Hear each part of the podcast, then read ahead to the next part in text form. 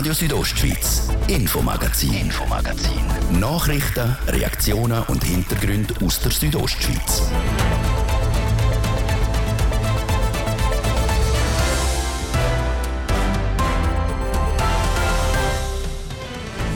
Die Omikronwelle beschäftigt die ganze Welt. Die Hoffnung auf einen baldigen Übergang vor Corona-Pandemie in die Endemie die wächst und sie wird unter den Fachleuten häufig diskutiert. Laut der Bündner Kantonsärztin läutet die Omikron-Welle langsam den Weg zurück in die Normalität ein. Ja, also es deutet sich an in der Schweiz, dass wir zumindest nicht verschärfen tun und dass sicher auch Lockerungen schon angedacht sind. Heute vor einer Woche sind in der Schweiz rund 11.000 Rekrutinnen und Rekruten in die Winter-RS gestartet. Corona-bedingt unter strengen Schutzmaßnahmen. Wir haben nachgefragt, wie das die Stimmung ist. Also ich meine, die Stimmung ist äh, unter Berücksichtigung von der aktuellen Corona-Lage gut. Es rücken junge Schweizer Bürger in eine ungewisse erste RS-Woche ein. Und dann fängt morgen ein grosser Prozess an. Der Pierin Vinzenz, der ehemalige Chef der Raiffeisen, steht zusammen mit sechs anderen Leuten vor einem Bezirksgericht in Zürich. Ihnen werden mehrere Delikte vorgeworfen. Betrug, Urkundfälschung, Täuschung. Wir fassen die wichtigsten Punkte zusammen. Das und mehr jetzt im Infomagazin hier auf Radio Südostschweiz. Im Studio ist Bettina Kadotsch. Buonasera zusammen. Dort, wo die Omikron-Variante das Zepter übernommen hat, dort schiessen Neuinfektionen rasant in die Höhe. Die Krankheitsverläufe sind aber zum Glück milder als bei Delta. Trotz dieser hohen Fallzahlen haben einige Virologen und Epidemiologinnen Aussagen gemacht, dass Omikron das Ende der Pandemie könnte einläuten könnte. Die Hoffnung besteht also, dass noch in diesem Jahr die sogenannte endemische Phase könnte anfangen könnte. Der Martin de Platzes hat die Gelegenheit über die Hoffnung mit der Bündner Kantonsärztin Marine Jamnitzki zu reden. SARS-CoV-2, das wird nicht verschwinden. Der wachsende Immunschutz könnte aber bald zu einer ähnlichen Situation führen wie bei der Erkältungsviren, also Influenza. Wie sieht denn unser Leben aus denn? ja, die berühmte Kristallkugel, nicht wahr? Also wenn jetzt das Virus ungefähr so den Verlauf nimmt, wo viele Viren bisher haben, dann werden wir in der Bevölkerung eine gewisse Grundimmunität aufbauen, so dass dann das Coronavirus das Schrecken verliert. Die meisten von uns werden womöglich einmal pro Jahr sich infizieren damit und dann einen milden Verlauf hast. Die einen sind ein paar Tage im Bett, weil sie sich sehr müde, schlapp, abgeschlagen fühlen und auch Fieber haben. Andere sagen, ja, ein bisschen die Nase, die läuft und das Hals kratzen. Also das wird die sein mit dem milden Verlauf. Was sicher auch ist, das wird sich mehr und mehr natürlich auch zu den Kindern verlagern, weil Kinder ja per se, ein Kind, das auf die Welt kommt, hat keine Immunität gegen nichts und baut sich die Immunität ja erst auf, indem es eben in Kontakt kommt mit diesen Viren. Also das ist quasi der typische Verlauf zu einer, ich sage jetzt mal, Kinderkrankheit. Der zweite Punkt, der aber wird bleiben, es wird nach wie vor Personen geben, die schwer erkranken werden an dem Coronavirus. Die Verläufe, wo eben am Schluss dann Patient auf der Intensivstation landet, wo auch Patienten sterben, diese Fälle wird es auch geben. Experten gehen davon aus, dass ein Immunschutz von mehr als 90 Prozent der Bevölkerung gegen SARS-CoV-2 dass es das braucht, damit eben die endemische Phase mit dem Erreger kann anfangen. Jetzt mit der Omikron-Welle, der Weg dorthin ist es in extrem großen Anführungs- und Schlusssachen, dank Omikron weniger schlimm? Ja, das kann man so sagen. Also es ist, äh, Omikron äh, hat erstens offenbar die milderen Verläufe und zweitens ist es bedeutend ansteckender. Und wenn man jetzt sagt, unser Ziel ist, möglichst schnell erreichen, dass möglichst viele Leute immun sind mit Impfen oder mit der natürlichen Ansteckung, von dem her gesehen müsste man eigentlich jetzt mit den Massnahmen zurückgehen und das auch zulassen, dass mehr Leute erkranken. Bevorzugt die, die schon geimpft sind und dann ein bisschen einen milderen Verlauf haben. SARS-CoV-2 wird weiterhin zirkulieren, eben wie auch andere Erkältungsviren, die vor allem im Winter zirkulieren, wird SARS-CoV-2 uns allenfalls in den künftigen Jahren auch im Sommer beschäftigen das ist schwierig zu sagen. Also wir haben gesehen, zumindest bei uns in den Nordhalbkugeln eigentlich, dass es wirklich die sehr starke Saisonalität gibt, wo Winter und Sommer unterscheidet. Hankerum muss man aber sagen, in der Südhalbkugel, wo ja die Jahreszeiten anders sind, hat man es zu den gleichen kalendarischen Monaten. Also in Südafrika haben sie auch jetzt die Omikron-Welle gehabt. In Südafrika ist jetzt aber äh, gar nichts, wo auch nur annähernd an einem Winter gleicht. Also was dort jetzt wirklich der Grund ist, ist es Temperatur, ist es die Luftfeuchtigkeit, ist es der Sonnenstand? Ich denke, da müssen dann die Forscher dahinter und herausfinden, was die Saisonalität genau ausmacht. Spanien und auch Großbritannien, die gehen jetzt den Weg von einer Grippe, also die schauen quasi SARS-CoV-2 wie eine Grippe an, Zertifikatspflicht etc., das ist alles gibt. Das wird bei uns noch ein Moment gehen, per Woche, per Monat. Das ist natürlich auch wieder in Glaskugeln geschaut. Ja, der Bundesrat hat gesagt, dass die Maßnahmen mal jetzt provisorisch bis, sie korrigieren mich, glaube Ende März verlängert werden. Mit der Option, das natürlich auch früher evaluieren. Dann hat der Bundesrat auch noch einen Satz gesagt, Kontaktquarantäne bis Ende Februar befristet. Wie muss man jetzt das interpretieren? Das heißt, Ende Februar hören wir auf mit Quarantäne. Das wäre auch natürlich ein erster Schritt, ein wichtiger Schritt von unserem Umgang mit dem Virus in Richtung Endemie. Ja, also es deutet sich an in der Schweiz, dass wir zumindest nicht verschärfen tun und dass sicher auch Lockerungen schon angedacht sind. Noch nicht ganz so mutig vielleicht wie der Boris Johnson, aber äh, man sieht einen Ansatz. So die Bündner Kantonsärztin Marina Jamnitzki im Gespräch mit dem Martin De Platzes.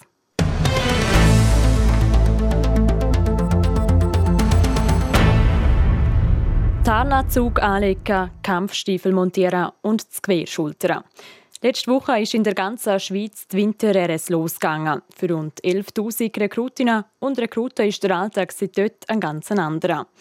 Auch für die von der Infanterieschule 12 hier zu Chur. Francesca Albertini hat darum mit dem Schulkommandant und Oberst im Generalstab, Daniel Steiner, geredet. Er erzählt unter anderem, wie die Stimmung bei den frisch eingerückten Rekrutinnen und Rekruten ist, gerade im Hinblick auf die Corona-Situation. Also ganz normal, es immer ist, wenn sie rücken, es rücken junge Schweizer Bürger in eine ungewisse erste RS-Woche ein. Aber sonst an, an und für sich äh, habe ich das sehr positiv äh, gestimmte junge Leute äh, empfangen letzte Woche. Ja. Sie sind jetzt also Anfang eine Woche im Einsatz. Und Corona lässt ja auch der Militäralltag sicher nicht kalt. Äh, was gibt es jetzt da für Einschränkungen? Ja, man muss sich das, glaube ich, vorstellen. Wie es auch im Zivilen, wir halten uns ja an die gleichen Vorschriften und haben die gleichen Probleme. Das heisst, äh, Hygienemasken. Bei uns ist das sogar FFP2-Masken anstatt die bekannte Hygienemaske. Sie haben es schon gesagt, es ist alles ein bisschen umständlicher. Dazu gehört ja sicher auch, dass die Rekrutinnen und Rekruten momentan keinen Ausgang haben. Wirkt sich jetzt das negativ auf die Stimmung der Rekruten aus? Ich habe das nicht das Gefühl, weil die Rekruten haben, kennen ja den Militäralltag gar nicht. Die wissen eigentlich gar nicht, was ihnen entgangen ist. Und zudem haben wir es ja vordienstlich umfassend auch über das aufgeklärt, dass sie die ersten paar Wochen äh, nicht in die Stadt in Ausgang können und auch äh, geplant die ersten zwei Wochenende äh, nicht äh, ins Wochenende können abtreten. Können Sie mich da vielleicht einmal ein bisschen mitnehmen in den Alltag der Rekruten?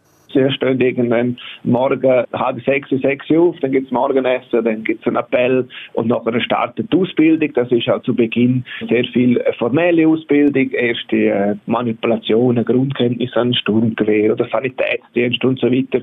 Äh, einfach mit der Auflage von, von Masken tragen, äh, Abstand halten, dort was möglich ist. Aber ansonsten sieht der Militäralltag äh, sehr, sehr gleich aus wie vor Corona. Trotz Maske und Abstand rücken das Jahr in der ganzen Schweiz rund 11.000 Rekrutinnen und Rekruten in die diesjährige Winter-RSI. Dort zu Kur sind es fast 600. Ist da auch die eine oder andere Frau mit dabei? Wir haben auch Frauen, und zwar äh, in allen Hierarchiestufen. Wir haben eine Frau, die äh, Funktion vom Kompaniekommandant wahrnimmt, dann hat es Wachmeisterinnen und natürlich auch äh, gute, bisschen mehr eine Handvoll äh, Rekrutinnen. Ähm, ist jetzt das eine positive Entwicklung, wenn Sie sagen, etwa, etwa eine Handvoll? Ist das gut, schlechter als die anderen Jahre? Nein, man spürt eine ganz, eine ganz kleine äh, Zunahme von Jahr zu Jahr, äh, wo es noch vielleicht vor drei, vier Jahren vielleicht zwei Soldatinnen gehabt, haben wir jetzt eben sechs, sieben äh, Rekrutinnen. Also da hat sich schon etwas tun. Es, es ist etwas volatil von Schule zu Schule, aber äh, eine leichte Zunahme haben wir festgestellt. Aber äh, insgesamt finde ich das eine sehr positive Entwicklung und wir haben auch ausgesprochen positive Erfahrungen gesammelt mit diesen Frauen, äh, weil die natürlich äh, nochmal anders als Männer ja komplett freiwillig da sind. Also die sind äh, dann auch überdurchschnittlich motiviert. Jetzt etwas, was vielleicht weniger schön ist, das Coronavirus grassiert ja immer noch und eben darum ist ja jetzt an verschiedenen Kantonen in der Schweiz auch gestaffelt eingerückt worden, in Curio aber nicht. Warum nicht? Äh, Gründe, warum dass wir nicht äh, gestaffelt eingerückt sind, das kann ich nicht. Äh, das ist so bestimmt worden. Äh, es hat, äh, alle Rekruterschulen, zum Beispiel von der Infanterie, sind normal gestartet. Was das Kriterium war, kann ich nicht äh, sagen. Hat es jetzt aber trotzdem ein paar Rekrutinnen oder Rekruten gegeben, die vielleicht wegen Corona jetzt letzte Woche nicht haben können einrücken ja, das ist so. Äh, die Rekruten haben sich ja, oder alle auch Kader eine Woche vorher, haben sich ja vordienstlich vor dem Einrücken äh, müssen testen lassen und dann mit einem negativen Testergebnis eigentlich einrücken. Und da sind äh, insgesamt äh, bei den Rekruten nicht ganz 6 Prozent äh, von den 587 sind aufgrund von zivilen Isolationsbestimmungen dann nicht am 17. eingerückt, sondern dann halt fortlaufend irgendwann letzte Woche und die allerletzten sind jetzt heute Morgen äh, noch zu uns gestoßen. Sagt der Schulkommandant Daniel Steiner zum Start in die Winter-RS zu Chur. Und die, die in Isolation die sind, die haben dann ein bisschen Distance Learning und haben sich dort die Basics vom Militär angeeignet.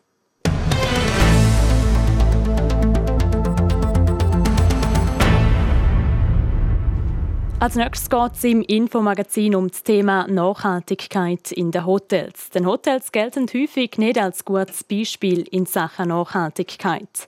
Wir denken an die Badeschlarpen, an die Plastik-Shampoo-Fläschchen oder die riesen Buffet mit Spezialitäten aus allen möglichen Ländern der Welt. Das soll sich aber ändern, wie der Beitrag von Jasmin Schneider zeigt. Schweizer Hotels sollen nachhaltiger werden. Das fordert der Präsident von Hotellerie Suisse, Andreas Züllig. Wie er gegenüber TV Südostschweiz gesagt hat, gibt es nämlich ein paar Aspekte, die die Hotels in Sachen Umwelt besser machen könnten. Das, was zum Beispiel auf dem Zimmer ist, die kleinen Fläschchen, wo natürlich ein enormer Ressourcenverbrauch ist, Badeschlappen zum Beispiel. Also wir allein bei uns im Betrieb haben wir 30.000 bis 40.000 so Badeschlappen gebraucht. Das haben wir umgestellt. Aber es hat natürlich auch Aspekte Bereich Abfalltraining, es hat einen Bereich, äh, wo kauft man rein, äh, was kommt auf den Teller, woher kommt das und natürlich auch die Energieeffizienz im Betrieb. In seinem eigenen Hotel am Schweizer Hof auf der Lenzer Heide schaut er schon länger auf die Umwelt. So hat er zum Beispiel vor zehn Jahren auf nachhaltige Energien umgestellt. Die nachhaltige Technologie, also dass man zum Beispiel Energie spart, äh, Wärmerückgewinnung, äh, neue Lüftungen einbaut und so weiter wir haben dort mal angefangen, aber wir haben schon viel früher angefangen mit regionalen Produkten. Vor 30 Jahren haben wir angefangen im Schweizer Hof und das hat sich immer mehr ausgeweitet. Mittlerweile haben wir alles regional oder maximal aus der Schweiz. Exotische Früchte wie Ananas oder Kokosnuss sucht man im Hotel Schweizer Hof also vergebens. Das hat nicht immer allen Gästen gepasst. Bis vor zwei, drei Jahren ist es noch in der Fall, dass wir zwischendrin mal eine Diskussion geführt haben seit der Corona-Krise ist es nicht mehr der Fall, weil die Sensibilisierung auf das Thema, wie geht man mit Ressourcen um, unsere Umwelt ist sehr viel wichtiger geworden. Die Gäste sind sensibilisierter geworden und die Nachfrage ist nach dem Produkt und dem Dienst ist enorm gestiegen. Heute setzen aber noch lange nicht alle Hotels in der Schweiz auf Nachhaltigkeit. Am Andreas Züllig ist es aber ein grosses Anliegen, dass sich das ändert. Darum hat er das in den sieben Jahren, wo er als Präsident vom Branchenverband Hotellerie Suisse tätig ist, auch vorantrieben. Der Leitsatz, den wir grundsätzlich damals definiert haben, ist, wir sind die innovativen und nachhaltigen Beherbergungsbetriebe der Schweiz. Also von dem her ist das ein wichtiges Schwerpunktthema, wo wir jetzt äh, wirklich sehr viel Schritt weitergekommen sind und das auf die ganze Hotellerie der Schweiz übertragen zu unseren Mitglieder, mittlerweile auch die Stadthotels, die sehr nachhaltig unterwegs sind. Denn Nachhaltigkeit sei immer sinnvoll. Wer nämlich schonend mit Ressourcen umgeht, hat schlussendlich auch weniger Kosten. Das ist der Beitrag von der Jasmin Schneider zum Thema Nachhaltigkeit in Hotels. Das ist das Infomagazin hier bei Radio Südostschweiz. Nachher geht es bei uns dann weiter mit einer Vorschau zum Prozess vom ehemaligen Bündner Raiffeisen-Chef Pierin Vinzenz. Jetzt gibt es Nachrichten, einen Blick auf das Wetter und auf den Verkehr. Das ist euer Radio von hier, Radio Südostschweiz. Jetzt haben wir es gerade halb sechs. News Update. Heute Abend mit der Serena Zinsli. Einer der Mitbeschuldigten im Prozess gegen den früheren Raiffeisen-Chef Pierin Vinzenz ist an Corona erkrankt. Er sitze in Isolation. Das Bezirksgericht Zürich bestätigte einen entsprechenden Bericht von Tele Zürich.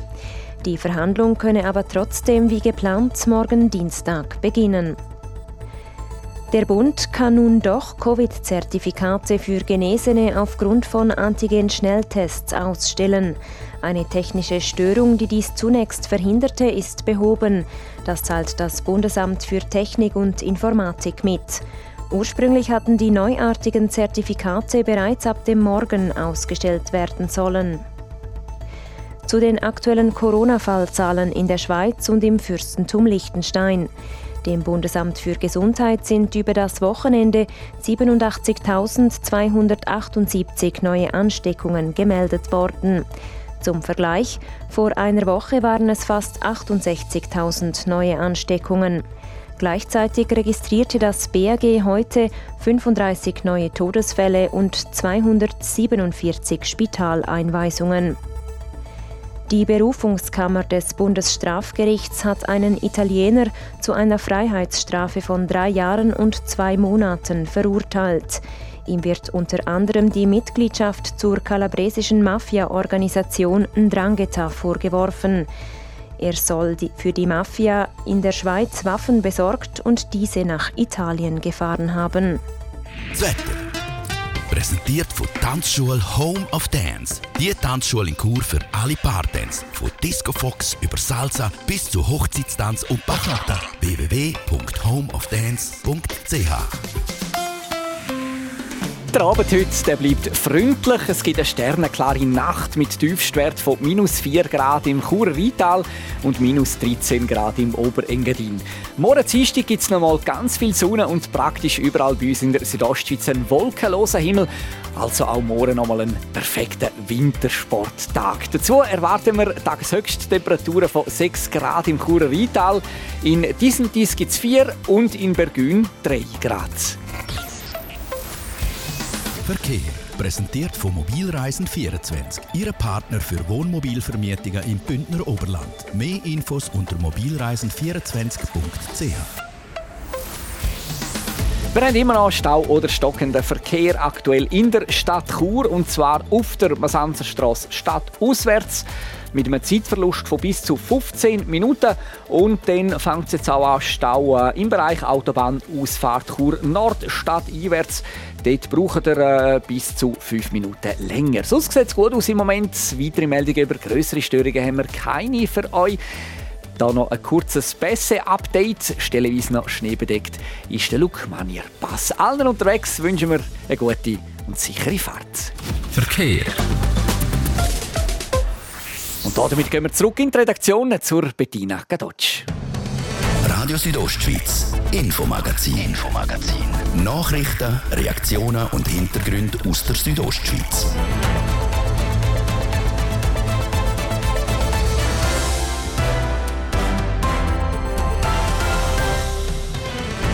In den Schweizer Medien taucht sein Gesicht im Moment überall auf, das von Pierin Vinzenz. Der ehemalige Bündner Raiffeisen-Chef steht ab morgen zusammen mit sechs anderen Leuten vor dem Bezirksgericht in Zürich. Das wegen Betrug, Urkundfälschung und Täuschung. Der wichtigste Punkt, die hören wir gerade als nächstes kompakt zusammengefasst. Und es wird auch noch sportlich bei uns. Wir haben nämlich Renzo Corvi und Andres Ambühl getroffen. Die zwei Bündner Hockeyspieler sind im Aufgebot der Schweizer Eishockey-Nationalmannschaft und reisen nach Peking. Die Vorfreude die ist gross. Es ist ein Kindheitstraum. Wir dürfen schon eine spielen, jetzt kommt die zweite. Es ist sicher ein super Gefühl, zu wissen, dass man im Kader ist und dass man an den Olympischen Spielen mitmachen kann. Das Thema der nächsten Viertelstunde im Infomagazin. Schön sind ihr mit dabei. Morgen startet einer der grössten Wirtschaftsprozesse der Schweizer Geschichte. Der Ex-Raiffeisen-CEO Pierin Vinzenz und der ehemalige Chef der Kreditkartenfirma Aduno, der Beat Stocker, sowie fünf weitere Beschuldigte stehen vor dem Bezirksgericht in Zürich. Livio Biondini, du hast dich mit der Causa Vinzenz befasst. Um was geht es genau? Der Pirin Vinzenz und der Bert Stocker sollen sich verdeckt privat an mehreren Start-ups im Umfeld von Raiffeisen und Aduno beteiligt und sich an diversen Transaktionen auf ungerechtfertigte Weise bereichert haben. Aduno und Raiffeisen im Frühling 2018 Strafanzeige eingereicht. Der Pirin Vinzenz und der Bert Stocker haben beide über drei Monate in Untersuchungshaft gesessen. Die Anschuldigungen lauten auf gewerbsmäßigen Betrug, Veruntreuung, Urkundenfälschung, unlauterer Wettbewerb und weitere Delikte. Die Anklageschrift umfasst ganze 364 Seiten. Laut der Anklage haben die Beschuldigten einen unrechtmäßigen persönlichen Gewinn von insgesamt 25 Millionen Franken erzielt. Knapp 9 Millionen Franken beim Pirin Vinzenz, 16 Millionen Franken beim Beat Stocker. Die Staatsanwaltschaft fordert für beide je sechs Jahre Gefängnis sowie die Rückzahlung von diesen knapp 25 Millionen Franken. 25 Millionen müssen sie also zurückzahlen. Wie ist denn das Geld konkret veruntreut worden? Einfach gesagt ist der Pirin Vinzenz bei verschiedenen Geschäftsübernahmen auf beiden Seiten vom Verhandlungstisch gesessen. Einerseits hat er in seiner offiziellen Funktion vordergründig die Interessen von Aduna und Raiffeisen vertreten. Andererseits hat er geschaut, dass Transaktionen klappen und die Übernahmebedingungen für ihn und der Beat Stocker als Privatinvestoren stimmen. Inwiefern das nicht nur moralisch verwerflich, sondern auch strafrechtlich relevant ist und ob es zu einer Verurteilung von Pirin Vinzenz und Beat Stocker kommt, werden die Richter beurteilen müssen. Eine verzwickte Sache auch bei den Spesenabrechnungen hat der Pierin Vinzenz über die Stränge geschlagen. Wie sieht das da aus? Der Bündner hat laut dem Internetportal Inside Paradeplatz rund 250.000 Franken in diversen Bars und Stripclubs in der ganzen Schweiz für Champagner und Spaß ausgegeben. Alles über die Firmenkreditkarte von Raiffeisen Bank als Spesen angegeben. 90.000 Franken allein hat er im Kings Club in Zürich ausgegeben. Ebenfalls auf der Spesenabrechnung eine Reparatur von einer Suite im Zürcher Park Hyatt Hotel. Laut Bericht hat der Pirin Vinzenz einen Streit mit einer Kabaretttänzerin gehabt, die ausgeartet ist. Ein Großteil vom Hotelzimmer ist verwüstet worden. Die Reparatur in Höhe von 3.778 Franken sind auch mit Firmenkreditkarte gezahlt worden. Die Tänzerin hat nach dem Streit gegen den Ex-CEO von Raiffeisen geklagt. Die Rechtsvertretung von Pirin Vinzenz, von einem Staranwalt und einer Zürcher Wirtschaftskanzlei für insgesamt fast 80.000 Franken sagen ebenfalls als Spesen abgerechnet worden, was laut der Staatsanwaltschaft nicht geschäftsmäßig begründet werden könne. Verwüstete Hotelzimmer, Besuch im Rotlichtmilieu, das ist aber noch nicht alles. Genau. Dazu kommen private Reisen mit Familien und Freunden, unter anderem ein Trip im Privatjet inklusive Limousinenservice auf Mallorca für 32.000 Franken. Eine dreitägige Reise auf Marrakesch in Marokko für 8.700 Franken sowie ein Nachtessen mit einer Tinder-Bekanntschaft von Pirin Vinzenz für 700 Franken im Hotel Storchen Zürich private Auslagen von insgesamt knapp 600.000 Franken und das meiste sind unrechtmäßig der Raiffeisenbank belastet worden. Am Berlin Vincent seine Erklärung dafür, er sei halt Tag und Nacht für die Raiffeisen unterwegs gewesen. Eine strikte Trennung zwischen privat und geschäftlich falle da schwer. Es gibt also einen Haufen zu erklären von der Anklagten. Mora startet die Gerichtsverhandlung. Wie kann man sich den Ablauf von dem Gerichtsprozess genau vorstellen? Anklageschrift umfasst 364 Seiten, dazu 550 Ordner mit Dokumenten. Zuerst befragt der Richter Sebastian Eppli jeden Beschuldigte einzeln, auf das folgend Plädoyer. Zuerst Verteidiger, dann Staatsanwaltschaft und die private Klägerei Fiesen und Aduno. Am Schluss nehmen die Anklagten persönlich Stellung. Start ist morgen am 25. Januar. Aus Platzgründen wird die Verhandlung im Volkshaus Zürich abgehalten. Für alle Anklagten gilt die Unschuldsvermutung. Danke vielmals, Livio Biondini, für die Zusammenfassung zur Causa Vinzenz. Wir behalten euch bei Radio Südostschweiz natürlich auf dem Laufenden.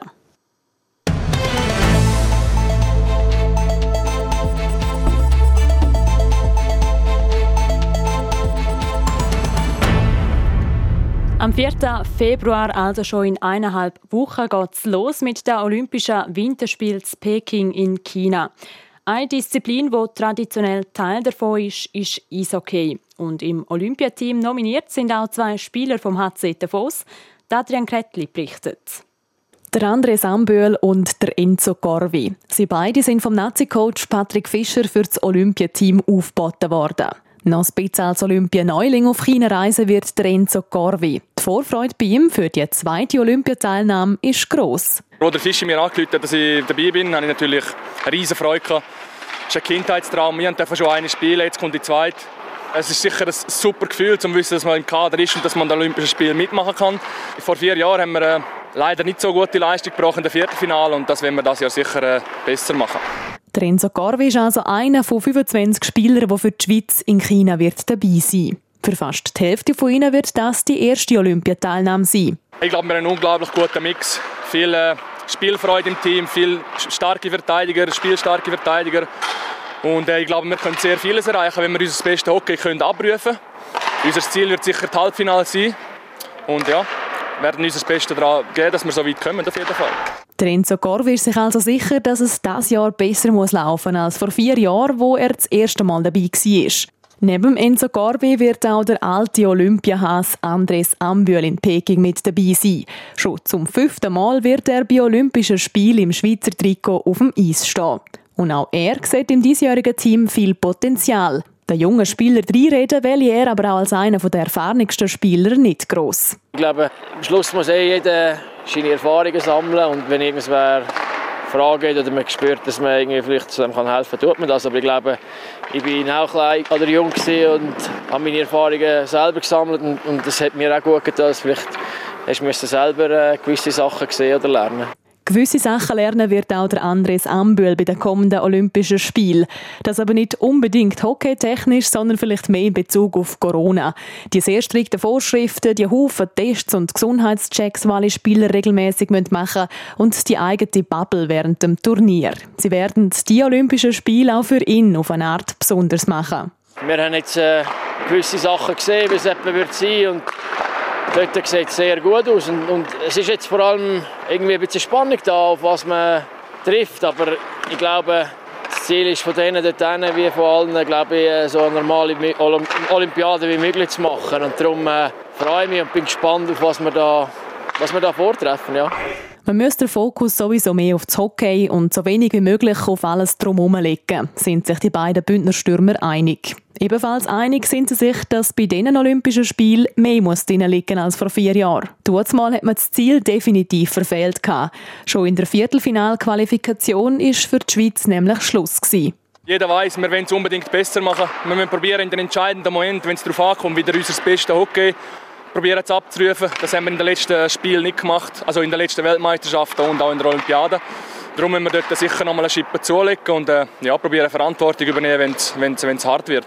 So sollte das Schweizer Team dann auch das Ziel von dem Jahr erreichen, die Halbfinalqualifikation. Es ist wichtig, dass man jetzt den nächsten kleinen Schritt noch macht und dann, dann sieht die Sache wieder ganz anders aus. Und darum glaube ich, die Ziele sind Albing noch die gleichen wie eh und je, dass man irgendwie das Halbfinale für kommt. Aber eben für das braucht es viel, das ist jedem bewusst. Und gleich, äh, wenn wir jetzt sind wir mal zuerst die Gruppe spielen und dann schaut man dann nachher weiter. Aber die Zielsetzung ist jedes Mal, wie wenn du an das Turnier gehst, dort vorne dabei zu sein. Der erste Einsatz an den Olympischen Spielen steht für das Schweizer Team am 9. Februar an. Das erste Gruppenspiel gegen Russland. Anschliessend dann Spiel gegen Tschechien und Dänemark. Adrian Kretli und der Jan Zürcher haben berichtet. Und jetzt kommen wir noch zu den Sportmeldungen vom Tag. Sport. Im Sport macht Ski Alpin den Anfang, weil beim Riesenslalom vom Morgen im italienischen Kronplatz fehlen zwei grosse Namen, Sirena Zinsli. Ja, und zwar die Wendy Holdener und die Lara Gut Berami. Sie verzichten auf den Start. Die Wendy Holdener will im Hinblick auf die Olympischen Spiele einen intensiven Trainingsblock einlegen. Und die Lara Gut Berami fühle sich nach der Arena in Cortina d'Ampezzo nicht ganz fit. Sie wird darum auch das Speedrennen am Wochenende in Garmisch auslassen und vor Olympia also kein Rennen mehr fahren. Zu den Männern Morgen Abend steht im österreichischen Schladming ein Nachtslalom auf dem Programm. Swiss Ski hat jetzt die Athleten bekannt gegeben, die am Start stehen. Es sind das der Ramon Zehnhäuser, Loic Meyer, Daniel Juhl, Luca Erni und Don Guinev. Aber auch der Marc Roschat, Reto Schmidiger, Noel von Grünigen und der Bündner der Sandro Simonet werden am Slalom teilnehmen. Dann noch zum Tennis und der Australian Open. Da heißt der letzte Viertelfinalist Stefanos Tsitsipas. Der Griech musste hart kämpfen, ist dann aber in fünf Sätzen gegen den Tyler Frizz aus den USA durchgekommen. Der Tsitsipas trifft damit in der nächsten Runde auf den Italiener Yannick Sinner. Zum Schluss schauen wir noch auf Olympia. 168 Athletinnen und Athleten werden an den Olympischen Spielen in Peking die Schweiz vertreten. Ziel von Swiss Olympic sind laut ähm, Ralf Stöckli, am Chef de Mission, 15 Medaillen.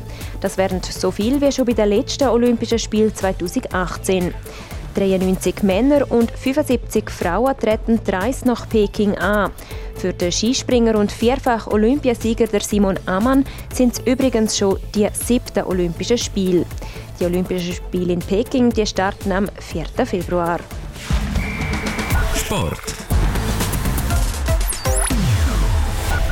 Das war es mit dem Infomagazin hier bei uns auf RSO. Das Wichtigste aus der Region gibt es auch jederzeit online unter südostschweiz.ch sendungen oder jeweils vom Montag bis Freitag ab dem Viertel ab 5 Uhr hier auf RSO. Ich wünsche euch jetzt ganz einen schönen Abend. Am Mikrofon war Bettina Gadutsch. Radio Südostschweiz, Infomagazin, Infomagazin. Nachrichten, Reaktionen und Hintergründe aus der Südostschweiz.